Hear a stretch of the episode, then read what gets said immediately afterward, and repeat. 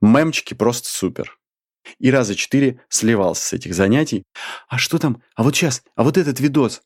Она боится одиночества. Как говорят исследования... А, подожди, никто эти исследования не проводил.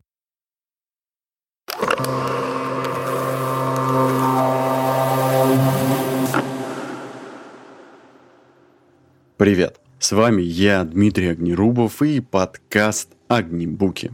Здесь ты услышишь три полезных вывода, практических, естественно, по одной книге, чтобы послушать и внедрить в жизнь. Иначе зачем это все, правда? Сегодня 32 шаг и разбор книги на крючке. Сегодня тебя ожидает три вывода. Первое, у тебя своя жизнь или это все привычки? Второе, сражение с привычками и как тут победить? И третье, привычки в обличии этичности.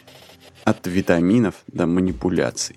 Начнем по традиции с вопроса, зачем я начал читать эту книгу. Я начал читать в надежде на то, что в этой книге есть ответ, как убедить будущих покупателей там, моего продукта, в том числе браслета, кардиохирургов, в том, что это изделие хорошее, чтобы они привыкли им работать. Плюс есть же еще другие разработки, да, катетеры, а убеждать э, людей в том, что нужно пользоваться чем-то новым вместо старого привычного метода или старых привычных компаний, да, довольно сложно. Как оказалось, это сложно не только в компании консервативных врачей, как у меня, но и вообще любому человеку крайне сложно избавиться от привычки, делать что угодно. Курить, залезать в телефон, смотреть ТикТок или... Я надеялся, что в книге будет ответ на этот вопрос. Прям четкого ответа не было, хотя были практические, конечно, полезные штуки, но вот э, пошагового плана я не нашел. Пролог. Витамины пьют не в погоне за эффективностью. Их прием – это поведение в стиле «Так, вычеркнули я, вычеркну-ка я один пункт из списка сегодня». Мы чувствуем удовлетворение от того, что делаем что-то хорошее для своего организма, несмотря на то, что мы даже не уверены, полезно ли это или нет. Первый вывод. В книге описаны три обязательных пункта, как забрать себе внимание и привычку потребителя твоего продукта. Ну, моего, твоего, какого угодно. Это должно состоять из трех действий. Триггер, поступок и инвестиция. Первый – это триггер, исполнительный механизм поведения, который запускает двигатель поведения. А он бывает внешний и внутренний. Например, внешний триггер – это когда тебе приходит уведомление о том, что «Привет, в ТикТок выложил кто-то новое видео. Обязательно посмотри». Или «Карина отправила вам личные сообщения». И ты сразу хочешь залезть и посмотреть. И я тоже. Поэтому, кстати, я сейчас отключил вообще все уведомления со всех-всех-всех-всех-всех приложений. Ну, разве что с каких-то, которые редко присылают уведомления, там я не отключал. А вот с YouTube, с э, ТикТока, ну, понятно, со всех соцсетей я вообще отключил. Даже WhatsApp и Telegram чтобы это не отвлекало, чтобы не создавало внутренний, внешний триггер. А внутренний триггер – это когда есть какое-то переживание внутри, что нужно зайти в телефон, соцсеть. Например, скука, если есть. Я за собой уже замечаю часто, что если я, например, рендерю видосик, или, например, редактирую громкость вот в этом подкасте, это примерно занимает 20 секунд, и эти 20 секунд я сразу же почему-то захожу в телефон, чтобы что-то там проверить. Причем это такое машинальное действие, просто зашел, просто посмотрел. Зачем оно, я не знаю. Но я так делаю. После этого требую, следует поступок, соответственно, второй этап, цель которого – получить вознаграждение. Например, вот я отправляю видосики какие-нибудь прикольные, ну, своим друзьям, да, и видосик, вот в одном случае видосик залетел, скажем так, да, друзья такие, о, прикольно, слушай, кайф, офигеть, вот это смешно. А во втором случае нет. И вот это переменное удовлетворение от этого. А получается, что мой мозг приучается к тому, что награда не постоянно, а значит, будет предвкушение в будущем. А что там? А вот сейчас, а вот этот видос, он будет хорошим? А он вообще залетит? А сколько я социального одобрения получу? Я тебе, кстати, описал примерно механизм, который происходит действительно у меня в голове. Ну и третий – это инвестиция. В данном случае инвестиция повышает шанс того, что в будущем будет происходить вот этот великолепный цикл, что фу, блин, клево, такие клевые видосы присылаешь, такие клевые фотки выкладываешь, мемчики просто супер. Ну вот, а я, соответственно, инвестирую свое время и усилия для того, чтобы делать контент, для того, чтобы получить социальное одобрение, для того, чтобы понять, что я кому-то нужен в этом мире.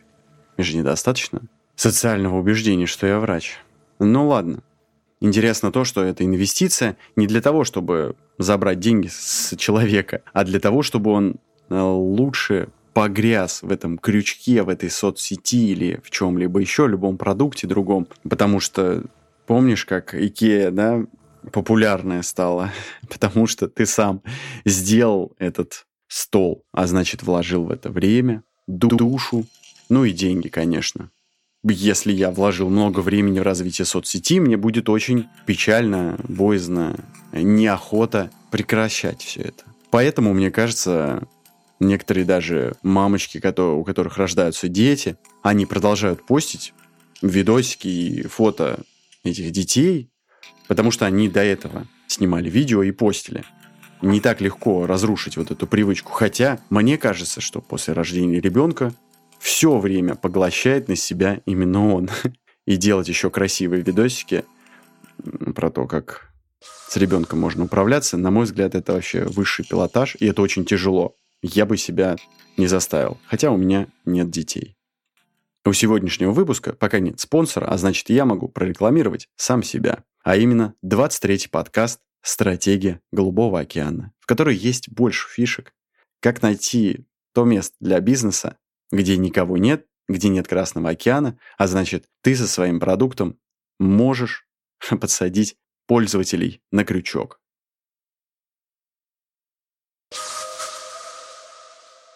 Второй вывод. Гурвель утверждает, шанс у новых игроков появляется тогда, когда они в 10 раз лучше прежних. Почему именно столько? Потому что надо разбить старые привычки, которые супер живучи. А значит, других вариантов нет, значит, надо делать супер классные продукты. В одном образовательном курсе на курсере почему-то как раз тоже эту цифру говорили про то, что нужно быть в 10 раз лучше. Вот кажется, что наш браслет там в 10 раз лучше даже конкурентов для кардиохирургических операций и еще там в полтора раза дешевле. Кажется, что у нас превосходство в 15 раз. И, возможно, это поможет все-таки выйти на рынок, кого-то хотя бы убедить в том, что он нужен, хороший и есть преимущество. А если меньше этих 10 раз ваше превосходство, то все, все обречено на провал, потому что, внимание, и есть привычки старые, которые гораздо, гораздо махровее, чем ваши новые или мои новые с этим браслетом. Он, конечно, удобный, он, конечно, полезный, но есть еще 10 лет опыта, с которым ты перевязываешь руку бинтом. И переменить это будет крайне сложно. И что самое забавное, что даже если в течение длительного времени есть новая привычка, например, перевязывать руку изделием Ньюман, то спустя какое-то время, если стимул прекращается, очень быстро хочется смещаться на старые привычки. То же самое э, я, например, долгое время пытался делать упражнения для того, чтобы у меня была прямая спина. А она кривая. ну не то чтобы кривая, я же в детстве личностью был. Я не слушал маму что надо держать спину прямой. Я знал, как лучше. Вот поэтому сейчас у меня кривая спина. Ну, не это не сколиоз, а кифоз. Короче, сгорбленный. Конечно, это произошло из-за большого сидения, но сам факт. В общем, я теперь хочу это исправить. И я раз, раза четыре или пять старался подходить к этому каждое утро, делал упражнения. И раза четыре сливался с этих занятий, потому что, внимание, у меня были старые привычки, которые вообще-то очень хорошо и плотно лежат у меня в голове. И лучше утром поделать что-нибудь другое. Например, ну не знаю, поесть, посмотреть видосики или поделать что угодно, кроме упражнений на прямую спину. И тут опять автор приводит даже один из фактов, что две трети алкоголиков, прошедших программу реабилитации, возвращаются к бутылке и к старым привычкам в течение первого года. Поэтому сейчас э, кроме реабилитации физической, есть еще социальная реабилитация. Важно, чтобы во всем окружении не было этих людей потрясающих, которые продолжают пить и которые в любой момент могут человека вернуть к старым привычкам. Короче, единственный вариант, как разбить эти старые привычки, кажется, что потихонечку внедрять новые, по супер маленьким шажочкам. Потому что когда я пытался сразу 5 упражнений в день сделать, как ты думаешь, кто проиграл в этой схватке 5 раз уже? Поэтому теперь я решил, что максимум одно упражнение в день я добавлю, и все. И то буду это делать там на протяжении 10 дней или даже больше.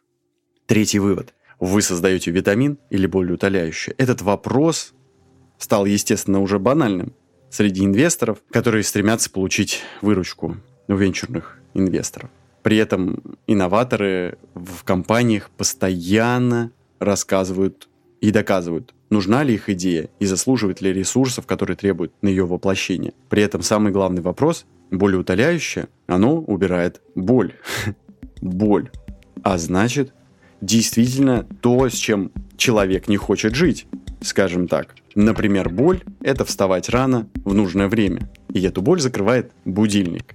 В отличие от боли утоляющего, витамин, например, будильник со звуками прекрасный Элен. Или, например, а, с видом радуги, чтобы лучше просыпаться. Или, например, я пользовался будильником, который загорается за 30 минут до того, как зазвонить, для того, чтобы мелатонин начал выделяться, и ты легче просыпался. Вот это, кстати, кажется, витамин, получается. Хотя и идея мне жутко нравилась, но я бросил ее. Вот как раз, наверное, поэтому. Потому что я все равно в итоге начал просыпаться нормально. Ну, особенно это просто делать, когда у тебя за окном утром рассветает, а ты не просыпаешься ночью и не идешь на работу или там на волейбол в 7 утра. Каждое утро, когда ты применяешь поливитамины, ты и я, мы не знаем, делают ли они нас здоровее. Как говорят исследования, а, подожди, никто эти исследования не проводил на эти поливитамины, потому что производителям это нахрен не нужно. Потому что это очень дорого и не окупится. Точнее, может и окупится, но это просто будет дорого. Так еще и можно доказать, что витамин ничего не делает для организма полезного. Ну, короче, ты как бы я верю в то, что этот витамин точно поможет. Вот я сейчас чувствую бодрость, буду чувствовать. Или вот сейчас э, будет осенний гиповитаминоз якобы. Ну, я, естественно, буду пропивать в надежде на то, что это поможет мне быть бодрым. Получается так, что витамин, он облегчает не физическую, а психологическую такую боль специфическую. Типа вот надо бы это сделать. Надеюсь, что это будет хорошо для моего здоровья. А автор дает э, разработчикам для помощи э, оценить этичность вообще манипулирования пользователем. И в зависимости от четырех категорий можно разделить помощника, лоточника, шоумена и наркодилера. Первый помощник которые сами применяют свои продукты, которые делают и верят, что они могут заметно улучшить жизнь людей. Например, бот Sleepy или приложение Sleepy, которое помогает заснуть. Действительно хороший, хороший разработанный продукт, и действительно с ним легче засыпается. И насколько я знаю, во всяком случае, как пишут разработчики, они сами Э, во-первых, пришли к этой проблеме, во-вторых, попользовались и до сих пор пользуются этим ботом. Вот, у этих э, людей самые наибольшие шансы на успех, поскольку они хорошо понимают потребности своих пользователей. Лоточники считают, что их решение способно, естественно, улучшить жизнь людей, но сами они не пользуются. И, естественно, тут возникает проблема. Ты не понимаешь, кто твоя аудитория. Ты ее не знаешь, не понимаешь. Соответственно, и приходится опасаться недостоверности, потому что ты придумываешь для непонятно кого. Третьи шоумены, которые пользуются своим продуктом, но не верят, что он улучшает жизнь людей. Они добиваются лишь временного успеха, и продукт оказывается недолговечным. А этот вообще, мне кажется, очень распространено. Мне кажется, вообще при известном уровне финансовых вложений можно довольно неплохо пропиарить практически любую идею несмотря на то, что она там не работает. Вот тебе пример даже БАДы. Потому что с БАДами это вообще жесть никто ничего не доказывал. Иногда они даже вредные, но все равно там от 5 до 10 лет они даже на рынке есть. И четвертый, наркодилеры продукт не используют и не верят, что они улучшают жизнь людей. У них, конечно, меньше всего шансов обрести долгосрочный успех, но зато очень временно. Например, какая-нибудь фермочка и развлекалово. Или казино. Вряд ли казино улучшает чьи-то жизни. Даже того человека, который только что выиграл в рулетку. говорят, что эти люди потом возвращаются и проигрывают все в этой жизни. Ну, хотя мне тоже иногда кажется, что я проиграл все в этой жизни, поставив на кон. Не на тот кон, в общем, поставил. Ставочка не сыграла. А теперь пользы для тебя было больше. Есть один способ пяти почему, который используется в Тойоте и который дает нам эта книга. Для того, чтобы понять, какова все-таки суть проблемы и решения. Например, первое почему. Почему Джули захочет пользоваться электронной почтой, чтобы отправлять и получать сообщения? А почему она захочет это делать? Потому что ей нужно быстро обмениваться информацией. Почему она захочет это делать? Чтобы знать, что происходит в жизни ее коллег, друзей и родственников. Почему она хочет это знать? Чтобы понять, нуждаются ли в ней. И финальное почему. Почему это ее беспокоит? Она боится одиночества. Вот так вот. Как мы пришли к ответу? Мне кажется, иногда я тоже захожу как раз при скуке и неуверенности, наверное, в социальную сеть и проверяю, кто-то мне прислал что-то или нет. Совершенно точно поэтому. И когда грущу или эмоционально очень много, например, что-то писал весь день, потом хочется на секунду в этой грусти наполниться чем-то веселым. Ну, якобы веселым. Понятно, что картинки с котиками конечно, клевые, но вряд ли, вряд ли они поху, помогут разрешить экзистенциальные вопросы жизни. И хотя на секунду это действительно кажется, особенно когда задолбался писать какую-нибудь статью. Потому что заскучав, многие люди, я, конечно же, хотят встряхнуться и обращаются к интригующим заголовкам. Внимание! Сегодня вышла новая машина от Москвич, или Москвич показался самой прекрасной машиной в мире. И вот почему. Или, например, вот этот заголовок. Какой орган больше всего любит стресс? Как ты понимаешь, такой заголовок в моей социальной сети. И, в общем, я выжил полезное для себя из этой книги, конечно же. В общем, сайты и продукты помогают быстро решить какую-то маленькую проблему. Например, бороться, бороться со скукой, э, вроде Инстаграма, да, где можно с кем-нибудь пообщаться, полайкать фотки. Или Google, который легко облегчит ощущение неопределенности. Например, так, а что это, что такое квантовая физика? Вот, раз и все. А электронная почта – это вообще решение для множества наших ежедневных проблем. Ты подтверждаешь, я с помощью ее подтверждаю свою важность. Например, я раньше думал, что очень здорово, что мне очень много людей пишут и звонят по лечению пациентов. Я думал, господи, как это круто, я всем нужен. А потом я думаю, да нет, это вообще, это просто, чтобы заполнить жизнь не думать о чем-то более важном. Выполнять какие-то небольшие поручения, чтобы убежать просто от серых будней. Несмотря на это, конечно, задумываешься, когда на страницах книги, а не является модель крючка рецептом манипулирования людьми. С другой стороны, вот вся наша жизнь, она связана на убеждении и на некоторого рода манипуляции. Например, создание высокотехнологичных продуктов неразрывно связано с необходимостью убеждать венчурных инвесторов, фонд или покупателей в том, что этот продукт действительно нужен. Поэтому я считаю, что в этом плане книга, конечно же, полезна. Она открывает немного суть на то, как можно привязать к своему продукту. Насколько это эффективно, я проверю.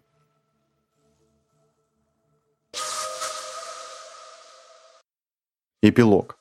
Представь себе, что ты заходишь в кабинет, лежат две банки. В одной много печенья, а в другой всего два.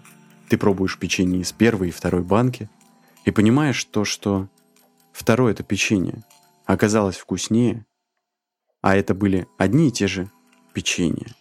Видимость дефицита повлияла на восприятие ценности. Теперь ты знаешь, что такое очень легко возможно. А значит, если ты становишься богаче, то эти ценности, например, какая-то более дорогая машина или более дорогая квартира, перестают для тебя быть ценным, потому что на этом уровне заработка она есть у всех. А, к сожалению, воспринимаемая ценность падает, если продукт перестает быть дефицитным. Все, этот шаг подошел к концу. Спасибо тебе, что послушал Огнебуки музыкальный дизайн от Павла Филоненко. Если тебе понравился подкаст, пожалуйста, оцени в социальных сетях, Apple подкастах, Литресе. Это важно для меня, эти звездочки и лайки. Я аж подсел уже на это, на этот крючок оценки социальной. И обязательно возвращайся на следующей неделе для обсуждения новой книги. Надеюсь, это все-таки будет Камасутра для оратора с Михаилом. Храни тебя Господь и не забывай, береги свое сердце.